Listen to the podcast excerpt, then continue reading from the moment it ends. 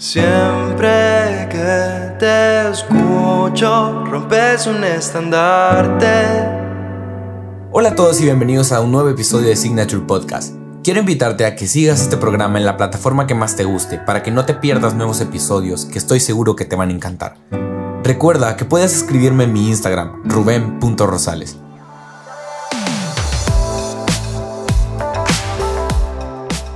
Bien, Walter, ¿qué ondas? ¿Qué tal? ¿Qué onda, Rubén? Muchas gracias por invitarme. No, hombre, ya sabes, la verdad es que, como te mencionaba, así fuera de grabación, va. Para mí, la verdad es que es un placer tenerte porque, en lo personal, Musa del Arte es una canción que no me puedo sacar de la mente, va. Pero vamos a hablar de eso después. Primero quiero preguntarte así, en general, para vos, ¿quién es Walter Rivera? ¿Cuál es tu historia, así resumida y en general? Ya, ya. Fíjate que Walter Rivera, que es mi nombre artístico y mi nombre civil de persona, este, yo me defino como una persona altamente apasionada por la música, ya que es algo en lo que soy medianamente bueno, ya es algo en lo que se me facilita gastarme todo el día en estar en la guitarra, en estar cantando. Entonces, eso me llevó a los 8 años tener mi primera guitarra, a los 12 años entrar a una academia que se llamaba Scharberg Music, adquirir un poco de conocimientos y, y empezar, ¿verdad? Más que todo disfrutándolo. Me junté con un par de amigos, hicimos mi primer proyecto, que más adelante te voy a hablar de él, este, y comencé a componer mis propias canciones. Así fue. Chivo, y eso también quería preguntarte, ¿cómo empezaste a hacer música? ¿Cómo fue el, el decir voy a agarrar una guitarra, voy a agarrar, agarrar, un piano? No sé con qué empezaste, también puedes hablar de eso. Eh, ¿Y cómo fue ese decir, ese despertar, ese deseo de decir quiero hacer música? Fíjate que eh, tiene algo que ver también eh, la edad, de hecho lo comparto, porque la plasticidad del cerebro cuando uno está pequeño es súper alta, ¿verdad? Y mi familia, de parte de mi papá, todos músicos, o sea, mi hermana es multiinstrumentista, ella está en un proyecto que se llama Las Musas Desconectadas, Carmen Elena Rivera. Este, mi hermana Sofía canta, mi papá tocaba la guitarra, de ahí por problemas de salud con su mano ya no pudo tocar guitarra y empezó a tocar batería. Este, la onda es que una familia muy, muy musical. Este, y fue que yo tuve un piano, yo tengo recuerdos bien vagos de eso. Tenía un piano de pequeño y tenía un botón donde salía una canción en automático. Entonces yo presionaba ese botón y, y tecleaba el piano puro loco, ¿verdad? Ajá. Este, no sé qué se hizo ese piano ¿verdad? el resto de los días, pero cuando tuve ocho años, mi papá me regaló mi primera guitarra y me enseñó a tocar un buen amigo. En ese entonces era amigo de mi papá y, se ha vuelto amigo mío. Se llama Francisco González. Él me enseñó a tocar lo básico, a tocar acordes, progresiones, un par de canciones. Y, y, me gustó mucho. Realmente es un espacio donde siento que puedo ser yo mismo, la música o la ejecución de un instrumento en general. Este, y no fue hasta los 15 o 16 años que estaba en el chaleco, estaba en el colegio, que compuse mi primera canción. Esa la encuentran en YouTube como Amarte a vos. Es una canción muy, muy básica, una canción casi que hueva, ¿verdad? Pero la verdad que le guardo un gran aprecio y tiene, tiene ese, esa esencia quizá de lo que yo quería expresar y he venido a expresar hasta hoy día en cuanto a la composición de una canción, ¿verdad? Entonces, creo que así, así fue como pasó. Y ya hablando también de eso, de, la, de componer canciones, creo que estoy obligado, como te mencionaba al inicio, de una pregunta personal, la verdad. ¿Cómo fue que surgió el hacer musa del arte? O sea, ¿cómo te, se te ocurrió? Primero, ¿qué estilo es para vos? ¿Cómo la clasificás? Eh, ¿Cómo fue el grabarla? El escribirla, pues, al inicio, el, el ocurrirse hasta las fotos, porque la verdad es que me pareció súper interesante ver tu Instagram y que lo subías como en las sesiones de fotos, se contabas casi una historia, no se quedaba solo en el cover art de, del álbum, ¿va? de la canción, sino que ibas a contar una historia. También quiero que contés, en general, literal ahí soltate de todo, cómo fue de la idea hasta publicarla y todo lo que vino después de la canción. Me llega, me llega, Rubén, una contrapregunta ahí. ¿Por qué surge una canción, en específico, una canción de amor? Uh -huh. ¿Vea? O sea, ¿cuál, ¿cuál, es la motivación que nos trae? sí. Bueno, pasó de que conocí a una chica, ¿verdad? Entonces la conocí pintando. Ella estaba pintando un mural. Uh -huh. eh, y yo, yo nada que ver con la pintura. Ese no es mi arte, ¿verdad? Entonces eh, se dio que la conocí, empezamos a hablar y todo. Y me dio por componerle una canción. Y yo dije, puya, yo quiero hacerle una canción. Este, que en la canción se, se diga el nombre de la musa del arte. Las musas son eh, deidades de las, de las artes en sí, de la, de la danza, que es, ¿cómo se llama? Euterpe. Ah, no, Terpsícore, Euterpe de la música.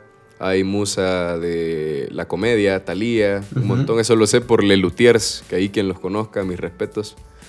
Este, y resulta que investigué cuál era el nombre de la musa de la pintura y resulta que no existe. O sea, no hay una musa dedicada al arte como coloquialmente lo conocemos. Vos decís arte y pensás en alguien pintando algo. este, entonces ahí surgió lo que dice el estribillo de la canción.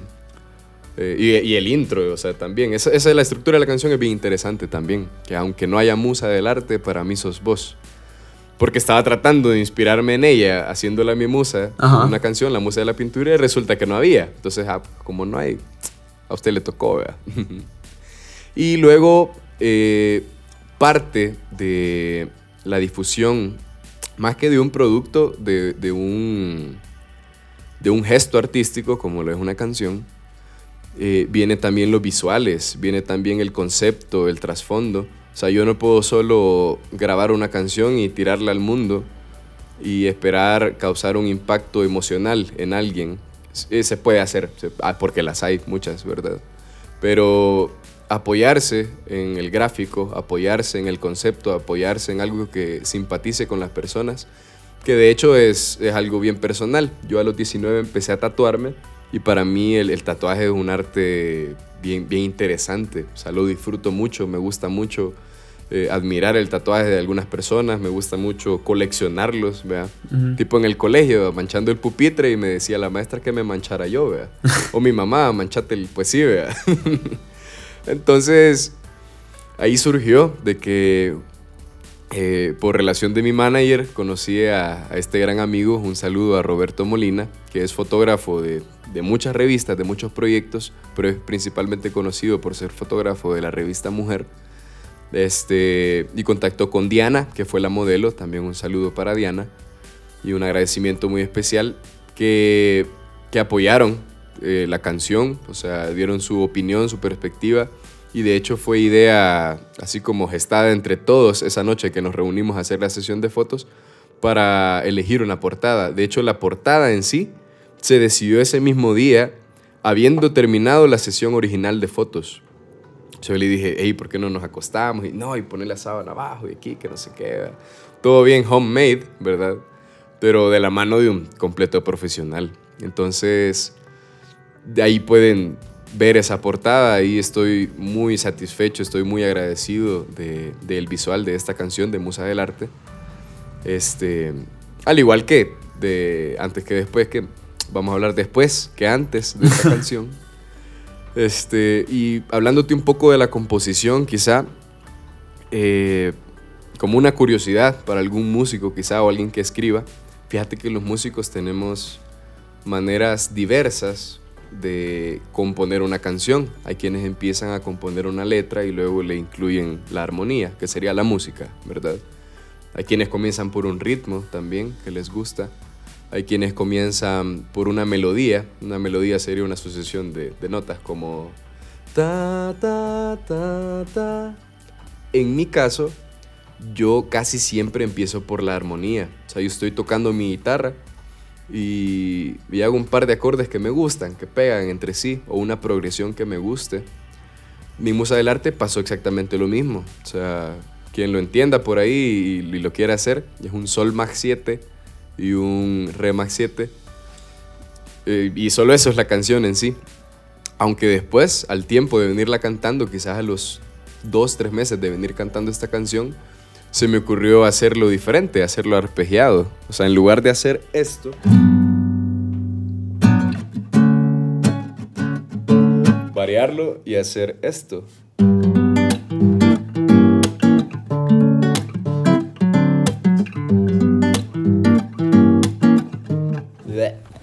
Entonces, es prácticamente lo mismo. O sea, son son dos tónicas, son dos acordes, pero en esta segunda se, se, escucha más juguetón, ¿verdad? O sea, como que hay una, una melodía debajo de la que haría la voz. Este, y de hecho eso definió el género de la canción. Fíjate que esta canción es RB. Me da risa porque aquí con mis roommates se ríen de mí, porque les digo Airbnb por decir RB, a veces digo Airbnb. Pero, ajá, gajes del oficio, esto de no ser bilingüe. Este, entonces comenzó así. Entonces la canción comenzó con Siempre que te escucho rompes un estandarte. Y fue como, ah, ok, ya tengo la estrofa, ¿verdad? Entonces fui dándole y dándole la canción. Tiene una parte B que es diferente la, la armonía en esa parte. Este, y después dije, bueno, ¿qué le voy a hacer de coro? ¿verdad? O sea, yo, yo siento que lo que dije ya lo tuve que decir. La melodía sí me gusta. Si le hago más colochos, me va a dejar de gustar, ¿verdad? Entonces, la curiosidad de esta canción es que la estrofa del inicio, que está súper chill, es, es, un gran ambiente, es una gran atmósfera lo que tiene, este, termina siendo el coro. O sea, eso está, a mi parecer, fue una genialidad de parte de todo el equipo y, de parte mía en el sentido que, que, yo no sabía hacia dónde iba a ir el coro y resultó que el coro lo tuve desde siempre, desde el inicio. Quizá te puedo comentar la parte de la producción. Fue en el estudio Soundtrack de Julio Rodas y la grabamos ahí por por septiembre, no, por octubre quizá, octubre, noviembre, ajá. Este, fueron varias sesiones. Eh, los instrumentos estuvieron Ricardo Clement, Clement estuvo como guitarrista y estuvo también como productor. Estuvo Fernando Arce en el bajo que él fue bajista de Proyecto Pulpo y ahora tiene un proyecto nuevo que, creo que no, no, le voy a decir nada porque no ha dado la luz todavía. Estuvo también Pipe Zamora de Camelo, estuvo en Los Vientos, estuvo en la trompeta. Él se tiró el arreglo de esa trompeta porque yo, yo no soy trompetista, ¿verdad? pero qué maldito. El ese. Entonces, también, también estuvo involucrado este, David Franco de Cartas a Felice en la batería. Y Clement estuvo aportando sus dotes artísticos y mentales y sapientes. No, lo digo en serio, porque le puso al ride, que es el plato más grande, que va funcionando como, como que lleva el tiempo en negras, Este, le puso una cadena. Entonces suena como bien, no sé, no sé cómo definir ese sonido. Es como una textura, pero en el sonido, gran sinestesia, ¿verdad? Este, entonces yo me he sentido muy afortunado, fíjate, de, de, contar con todas las personas que se han cruzado en mi camino para poder darle forma, identidad y, darle sonido al final a mi música. Súper chivo. Y también, ¿cómo fue o tuviste dudas? Me refiero a dudas de, de miedo, de temor, no sé, así como de nerviosismo, quizás no miedo, sino el nerviosismo de, puya, voy a sacar algo eh, de este calibre, va.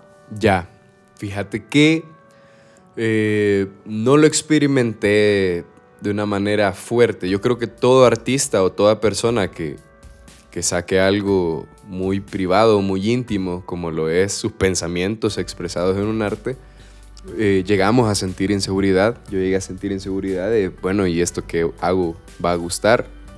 Más allá de, obtener un beneficio económico o, fama o fortuna, el simple hecho de, de que te tiras al mundo haciendo lo que sea que hagas y te estás sometiendo automáticamente a la crítica. Pero fíjate que ya ahí en un punto bien personal yo trato de interiorizarme que la crítica que realmente importa es la que yo hago sobre mí mismo. Porque al final del día lo que esté pensando la otra persona nunca voy a estar seguro que es, por más que me lo diga. O sea, no, no hay total transparencia entre lo que uno piensa y lo que uno dice. Entonces, claro, esto lo pienso hoy ya, ya más grandecito, pero en su momento no tenía nociones de, de llegar a algún lugar. Yo sentía que ya había llegado a mi lugar en el momento que empecé a hacer mi música y, pude grabarla. De hecho, esta que te mencioné, Amarte a vos, eh, la hice clandestinamente, muy casera, grabada con una papa, eh, con mis amigos. De hecho, hasta, hasta la hicimos en Aguachapán, para que veas. Entonces, no tenía ningún tipo de, resquemor. más allá de, de no ser una persona muy confianzuda o no me considero ar- arrogante, de hecho los cumplidos a veces me incomodan, vea, no hay qué decir.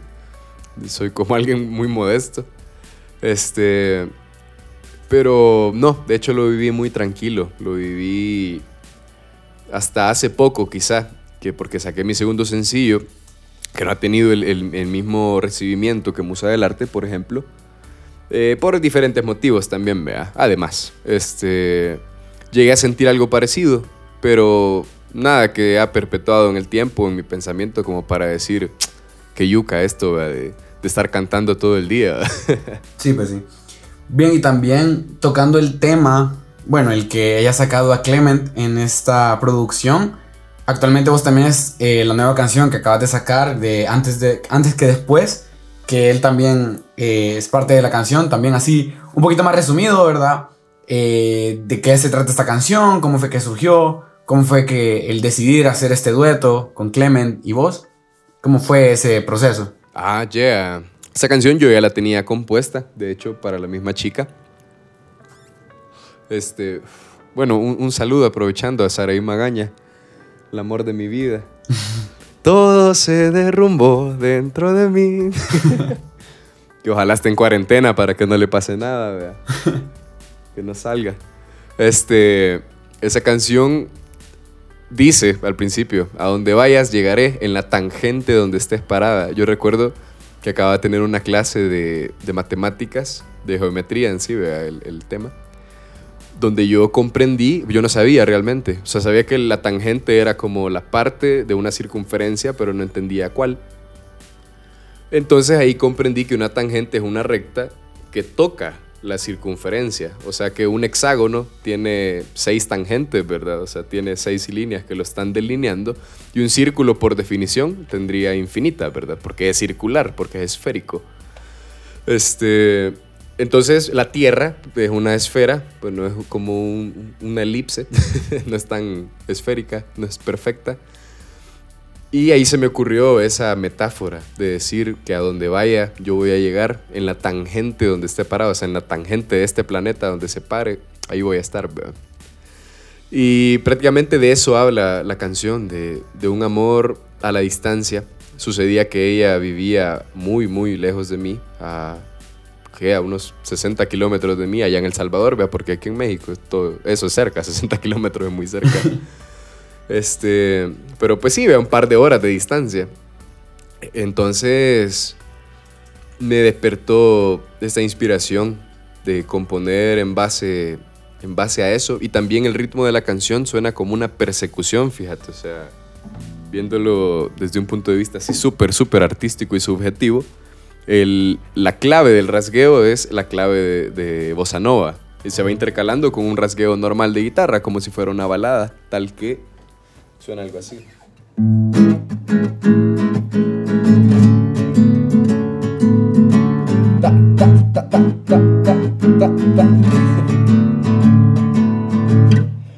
Entonces, ahí surgió esta canción. Ya el estribillo habla un poco más de, de romance, ¿verdad? La loma te mira desde lo alto ¿verdad? y el mar se rinde a tus pies descalzos. Ahí ya una fijación que tengo por el mar, ¿verdad? Que, que sale de repente en mis composiciones. Quizás porque allá en El Salvador tenemos más playa que otra cosa. este, y el dueto con Clement surgió primero de que, de que a él le gustó mucho esta canción que hice y juntos comenzamos a practicar hacer armonías con voces, ¿verdad? Ahí había mejorar bastante, de hecho, hoy día andamos por la calle armonizando cualquier cosa, ¿verdad? Hasta la que vende...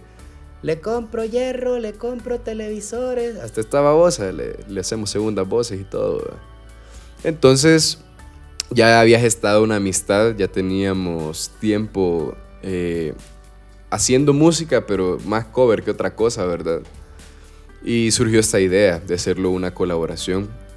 Tuvimos un montón de ideas para la portada. De hecho, subí a Close Friends en Instagram. Ah, por cierto, la gente que esté escuchando y, y le interese ser añadida a mis amigos cercanos para darse cuenta de cosas que quizás no les van a importar o de cosas muy interesantes que se vienen en el futuro, Ahí solo escríbanme un mensajito y lo voy a estar agregando. Entonces publicamos una imagen así de, de sátira, donde estábamos uno en el fondo de una montaña y el otro en el fondo de una playa, ¿verdad?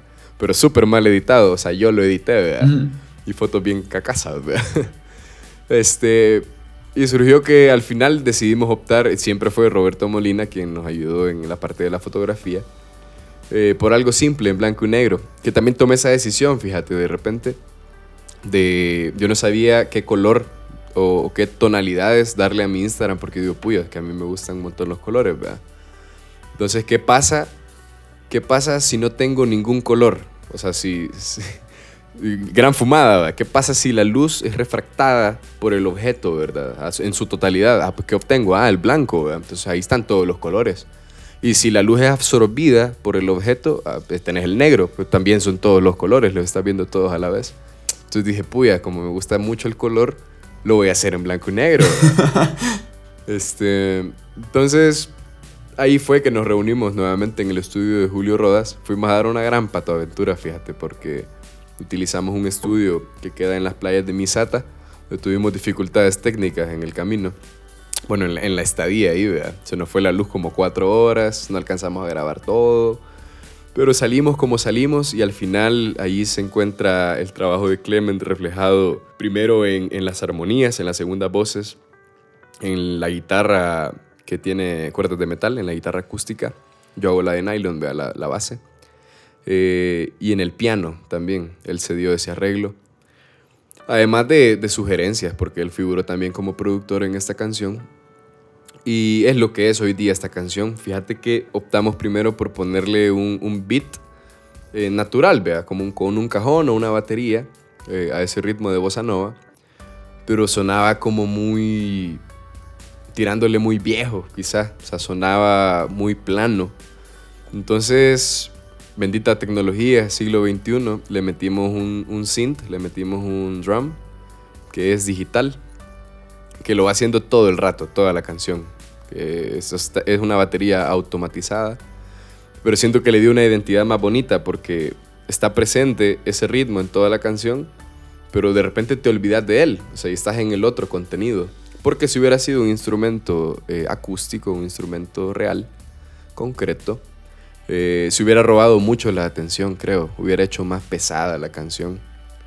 Así que así fue como terminó antes que después, y la pueden escuchar en las plataformas digitales. Ahí me encuentran como Walter Rivera. Súper chido, man. Y bueno, ya quizá no concluyendo, ya llegando a eso, eh, ¿a qué proyectos a futuro tenés vos? ¿Qué proyectos a futuro tiene Walter Rivera? Eh, a futuro, mediano, largo plazo. Eh, si estás trabajando en algo, nuevas canciones obviamente, pero si se viene algo más grande, como un álbum, algún EP o algo así que estés trabajando. Ya, de hecho sí.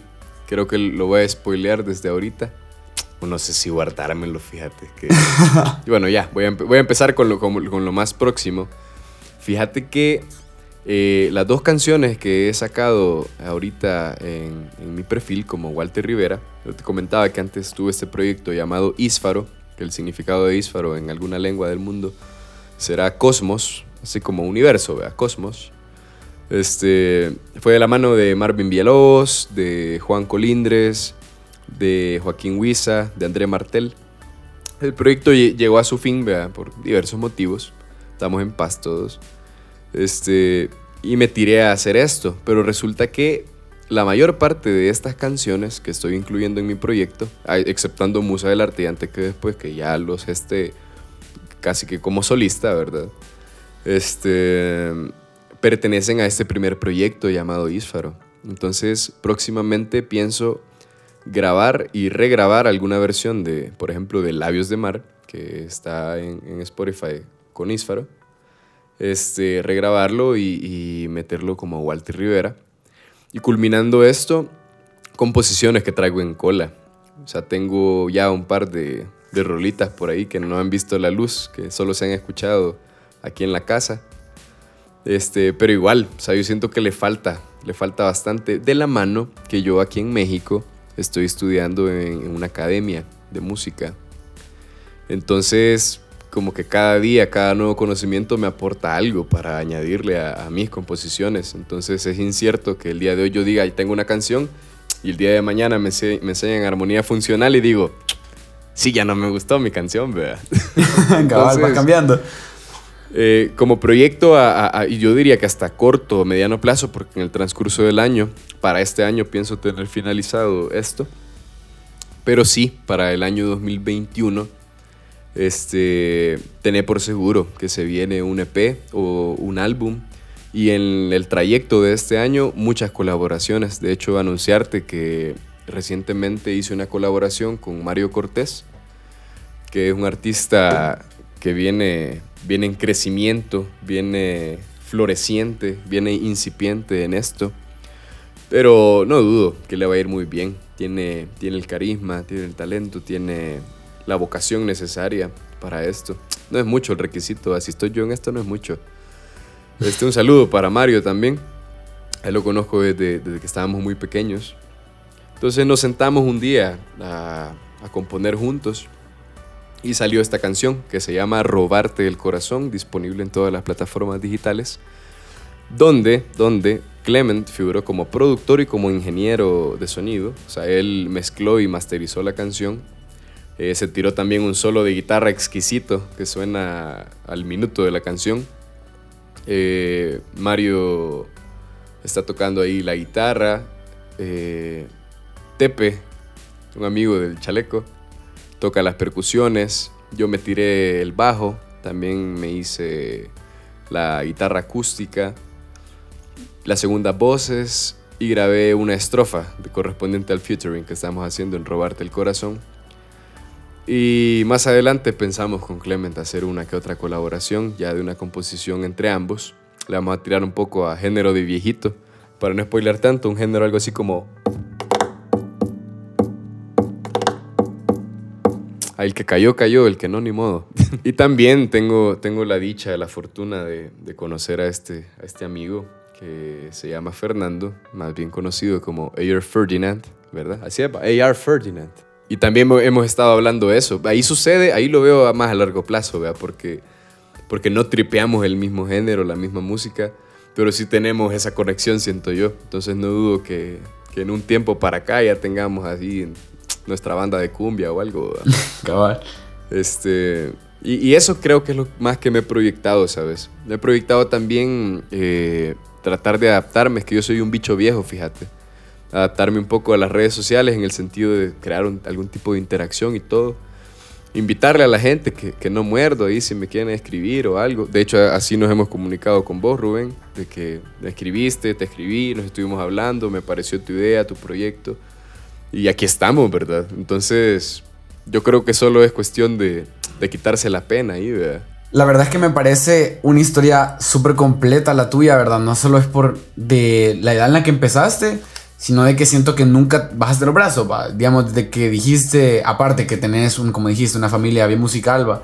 Que era, ya sentías que era parte tuyo, pero lo que voy es que nunca te rendiste y, y fue, has ido progresando en muchos aspectos, por ejemplo, a llegar a Musa del Arte, que yo la verdad la escuché y era como, esta voz a mí me parece familiar, va, este lo conozco, me suena el nombre, pero sinceramente yo la escucho y muchas personas la escuchan, ejemplo mi mamá, eh, te lo digo, yo se le he puesto y, y le digo, él estudió en el chaleco, él yo lo conocí y es como, en serio, es de aquí, o sea, a lo que voy es que una producción en lo personal que la siento súper pro, es una melodía muy pegadiza, que te lo digo, en lo personal no es un género que yo escuche normalmente, pero tiene algo que es súper catchy, te llega bastante, igual antes que después. O sea, a lo que voy es que siento que tenés un sonido tan particular que, uno, te alejas de lo mainstream, va, que puede ser, yo qué sé, la música generada por computadora, va, estilo electrónica, EDM, cosas, cosas así. Y te vas por lo más manual, más guitarra, más piano, incluso música de arte, trompetas. ese Romance tipo de manual. cosas que, Me gustó. Cabal. Entonces, son ese tipo de cosas, esos puntitos extra que, bueno, en lo personal siento que le dan un puntazo extra a tus producciones. Y como te digo, en general, tu historia es, la verdad es que es súper chivo y es, también el objetivo de este podcast, como el conocer el que hay detrás de todo eso. Obviamente, en lo personal, yo siempre que veo algo en YouTube y, y está como el behind the scenes, por ejemplo, una película, una canción, ya no la vuelvo a escuchar igual. Y hoy, claro, después de todo lo que me has contado, voy a ponerme música del arte y no va a ser igual. Entonces también es para que la gente también aprecie este tipo de cosas, va, de que llevan su trabajo, llevan su cariño, su toque, va, personal. Y la verdad es que es súper chivo, pues, porque siento que con esta historia tuya y todo lo que estás haciendo en general, va, lo que, incluso hasta lo que no contás, sino lo que queda en Spotify, lo que queda, yo que sé, en tus redes sociales, pueden llegar a inspirar a un montón de gente. Y ahí voy con el, con el punto final. ¿Qué le dirías vos, como Walter Rivera, de consejo de chero, va, de amigos, alguien que quiere empezar a hacer música, que se ha detectado que sabe tocar piano, guitarra o incluso puede cantar. No sé, ¿qué le aconsejas de decir, viejo, lanzate y hacelo? Ya, este... Primero, amigo o amiga que me escuchas y, y que te has pensado dedicarte a la música, primero hacer una distinción que, que quizás no es, no es, fácil de contestar en, en un pensamiento, en un día qué, qué, qué quiero ser de grande, ¿vea? o sea, qué me quiero dedicar, ¿vea? o qué quiero hacer con mi tiempo. Esta última es un poco más fácil que quiero hacer con mi tiempo. Si, si a mí se me facilita un poco, o, o, por lo menos me apasiona mucho como para dedicarle tiempo, para llegar a tener eh, un nivel que me permita dedicarme a esto, solo es de entrarle. Hoy día con un presupuesto, por tirar un número, con un presupuesto de 80 dólares te puedes hacer tu home studio. Si ya tienes tu computadora, ¿verdad? No. Ajá. Si no, sumarle lo que cuesta una computadora con 4 de RAM. Este, ya te puedes autoproducir. O sea, hay muchos tutoriales, hay muchas maneras de poder hacerlo de una manera decente. Billy, ah, bueno, aquí tenemos, bueno, aquí está Clement con su home studio que casi que se lo trajo chineado desde El Salvador. Acaba de adquirir más cosas. Y voy al siguiente punto, de que si bien puedes comenzar a producirte y hacer cosas muy decentes o hacer cosas inclusive a un nivel profesional, por ejemplo Billie Eilish que se produjo con su hermano en un home studio, obviamente no es tan barato todo lo que tienen, ¿vea? pero pero es un home studio al fin y al cabo, o sea, no pagaron miles de dólares para grabar un par de horas en un lugar reconocido. Está al alcance de quien sea el hacer música, el hacer arte. Este, pero ahí viene el otro inciso, que cuando uno se mete a cualquier cosa, eh, le va a dedicar mucho tiempo. Eh, la palabra sacrificio yo la omito mucho de mi léxico porque significa que yo le estoy poniendo una connotación negativa, una connotación de, de esfuerzo sin querer vea las cosas. Y tiene que ser todo lo contrario, tiene que ser una motivación. Va a llegar un momento donde en esta industria que es la música, vas a tener que invertir vas a tener que invertir en, en, una sesión de fotos, vas a tener que invertir en un instrumento mejor. Esta guitarra me la acabo de comprar acá porque no tenía con qué tocar. Este, vas a tener que invertir en, en educación, vas a tener que invertir tu tiempo. En, en sí estoy hablando más del dinero porque sé que es en algo en lo que mucho flaqueamos, vea, no tenemos cuna de oro todo mundo. Este, vas a tener que invertir en, eh, no sé, en publicidad o, en alguien, un diseñador gráfico. O sea, al final de eso se trata. Te lo digo porque yo me he encontrado con personas adultas que emprenden cualquier otro tipo de proyecto y, y se asustan cuando vos les decís que esto cuesta tanto. O yo he visto eso, de que, ah, mire, un video, yo tengo un amigo que se lo puede hacer, pero en tanto, ¿verdad? Y se echan para atrás y es como, ¿cómo es posible que quieran hacer algo seriamente? ¿Cómo es posible que quieran hacer algo dedicándole su tiempo, a su ser, sin estar dispuestos a, a, saber que va a haber sacrificio, que va a haber que llegar a números rojos para un día poder estar en números verdes, ¿verdad? Entonces, regresando, ya que me fui un poco por el margen, pero, pero me extendí bastante porque es algo que me tocó que vivir y me llevó mucho tiempo comprender. Este, aquella persona que se sienta apasionada por esto de la música, aquella persona que, que, simplemente le guste, simplemente que empiece a hacerlo, que no, lo, que no lo procrastine, que no se ponga excusas o peros o me hace falta esto o aquello, simplemente empezar a hacerlo. Eso es todo, porque al final no hay mayor satisfacción, te lo digo de primera mano, no hay mayor satisfacción que escuchar tu producto final, y más allá de escucharlo un día en la calle cuando vas caminando, escucharlo un día en la radio que vas manejando, o escuchar que alguien te dice que ha escuchado tu música, o que su mamá no puede creer que sea de este país. O sea, son cosas invaluables, son cosas que agradezco mucho, son emociones muy bonitas, de mucho agradecimiento. Entonces, lo peor que le puede pasar a alguien es simplemente no experimentarlo. Y lo mejor que le puede pasar es experimentarlo, como en todo en la vida, se trata de jugársela. ¿verdad? Así que eso. Y, también Rubén, te felicito por, por esta iniciativa que has tenido de comenzar con tu podcast. Eh, porque ahí va el explícito, el, el, el, aviso, porque quiere huevos, quiere huevos exponerse a este mundo digital, eh, exponer el corazón, exponer las ideas, exponer la personalidad al criterio público, ¿verdad? quiere huevos.